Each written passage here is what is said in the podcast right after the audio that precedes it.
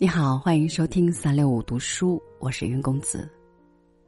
又是一年清明，即使没有微雨，缅怀哀伤之情一如往昔。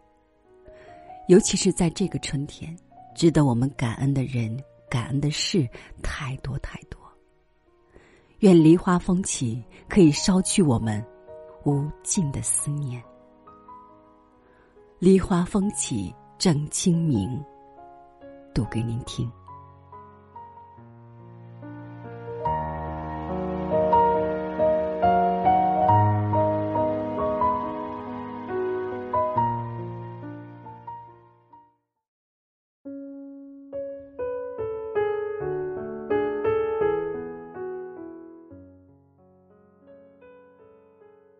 今天，依然坐在电脑前，为你整理书稿。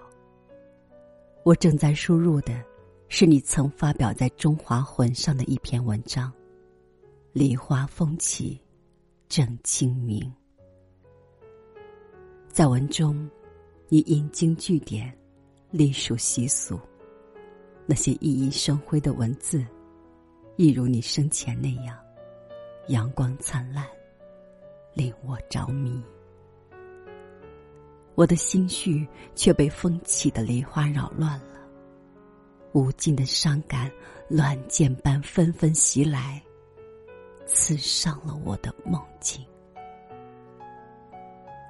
昨夜，你终于回来了。俗话说，爱恋中的人，一日不见如隔三秋。分别的两千多个日夜，又怎能计算清？是多少秋的思念呀！你像往常一样，用饱含着深情的声音说：“静，总算看到你了。”我内心里升起一抹内疚，埋怨自己不该整日沉溺于读书写作，竟然忽视了你的存在。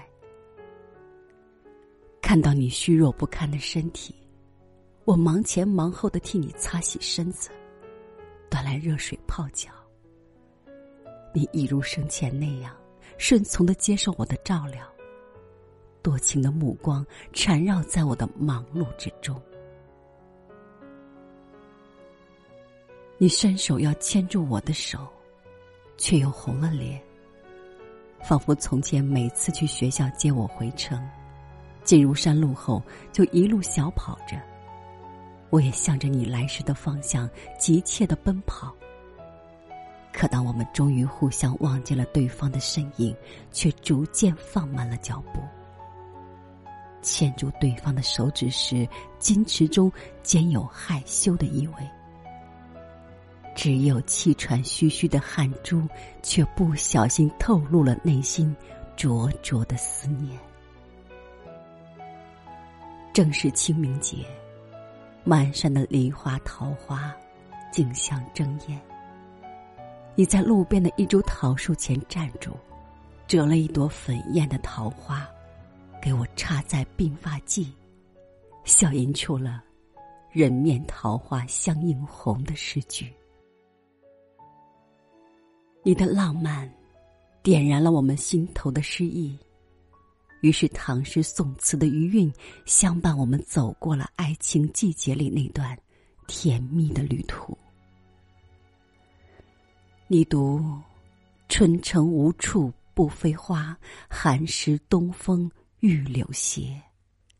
我对“日暮汉宫传蜡烛，轻烟散入五侯家”。你读。梨花风起正清明，我对游子寻春半出城。你读无花无酒过清明，兴味萧然似野僧。昨日邻家起新火，小窗分雨读书灯。我读清明时节雨纷纷，路上行人。欲断魂。借问酒家何处有？牧童遥指杏花村。很奇怪，那时候我们会有那么好的记忆力。我的诗意一发不可收，读出了清明佳节桃李笑，野田荒冢只生愁。见你没有接着对，我有逞能般读出了南北山头多木田，清明祭扫各纷然，纸灰飞作白蝴蝶，血泪染成红杜鹃。此时才看清，有晶莹的泪汪在你的眼眸里。我的诗句勾起了埋藏在你心底的痛楚。童年永失母爱，是你今生的痛楚。在面向故园的那个方向，我们用眼泪尽情祭奠着远行了很久的母亲。一瓣瓣洁白的梨花，纷纷而下，向母亲送去了我们绵绵无尽的思念。今夕桃李尽芳芬，我甜蜜的旅程却少了你的身影。野田荒冢，只生愁，岂只是一个愁字？所能包含的。去市场上买了你最喜欢的吃食，我的泪再也控制不住的飞流而下。我知道你早已在凤栖山翘首企盼我们的到来。上周我就给女儿说好，清明节一定去看爸爸。功课放下，书本放下，一切工作都可以放下，唯独爱不可以放弃。我和孩子会带着一支洁白的梨花，向期待在山头的你送去清明节的思念。我多么希望你依然朗朗的笑着。手捻一支含情的桃花，在路边等我。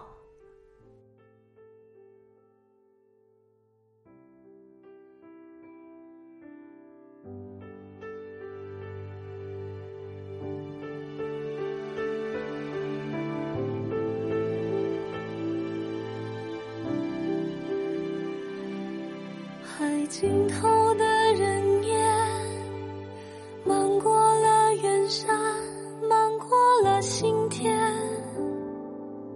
的离别。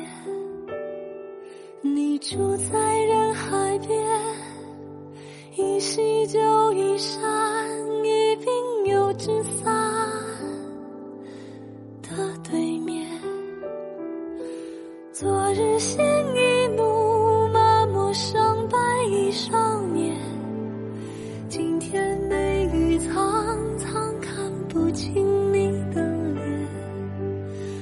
终再照面，已不会逆转天旋。醒来一见夕阳零落的碎片。你是